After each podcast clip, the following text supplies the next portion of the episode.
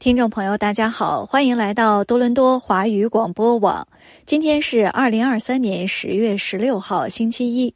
接下来的新闻六分钟，带您快速了解今天的新闻大事。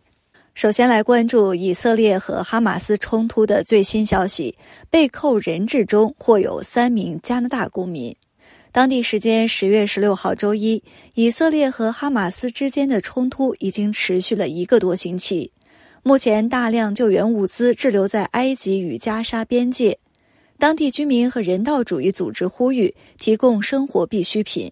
在以色列切断所有供应的一周多时间里，国际关注焦点集中在拉法赫口岸，这是加沙通往埃及的唯一通道。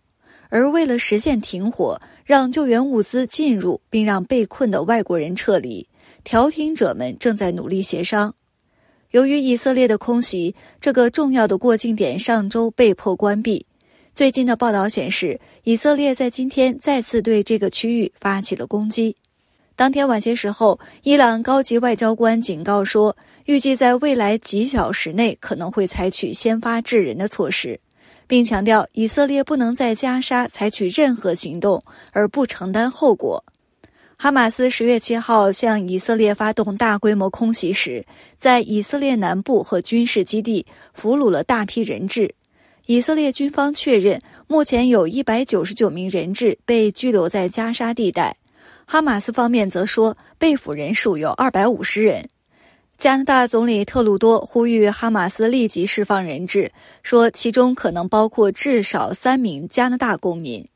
加拿大已将哈马斯列为恐怖组织。当天早些时候，加拿大外交部长 Jolie 确认，第一批加拿大人已安全地从约旦河西岸进入邻国约旦。暴力冲突仍在继续。据加拿大广播公司 CBC 报道，为了展现对以色列的支持，美国总统拜登计划于周三对以色列进行访问。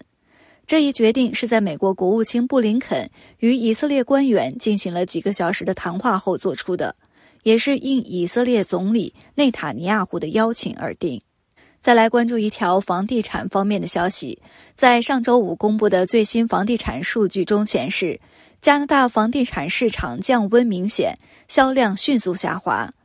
加拿大房地产协会发布的数据显示，九月份全国房屋销售环比下降百分之一点九，而新上市房屋数量跃升百分之六点三。加拿大皇家银行 RBC 的经济师在一份数据报告中表示，销量下滑是普遍现象，只有少数市场出现增长。就连最热门的市场卡尔加里也出现了六个月来的首次下跌。皇家银行表示，主要市场中跌幅最大的是温哥华，房屋销量环比下降百分之五点六。多伦多九月份的房屋销量仅下降百分之一点八。但自春季峰值以来，已下降百分之二十二点四，超过温哥华百分之十三点七的跌幅。安省较小的市场受到的打击更大，尼亚加拉地区的销量下降了百分之十四点五，哈密尔顿、波林顿地区下降了百分之七。此外，如果更高的利率迫使更多房主出售新的房源，那么新上市房屋数据将继续攀升。从而推动安省房价进一步下跌。Dajadins 的首席经济师表示，房屋销量已经抹去了从一月份央行暂停加息到六月份恢复加息的近百分之四十的增长。安省政府今天提交法案，拟恢复省府在二零二二年十一月从绿带保护区和橡树岭移除的所有七千四百英亩的土地。并保留在同一时期内添加到保护区内的九千四百英亩土地。该法案确保未来任何对绿带保护区边界的更改都将通过一个公开透明的过程来进行，并需要立法机构的批准。这意味着任何省级政府将无法再通过法规来更改绿带边界。政府必须在议会中提出法案，并且经过辩论通过委员会程序。还需要在监管环境注册表上发布。新任住房厅长 c l a n d r a 表示：“我们正在尝试，并且我们将确保的是，政治因素被排除在审查过程之外。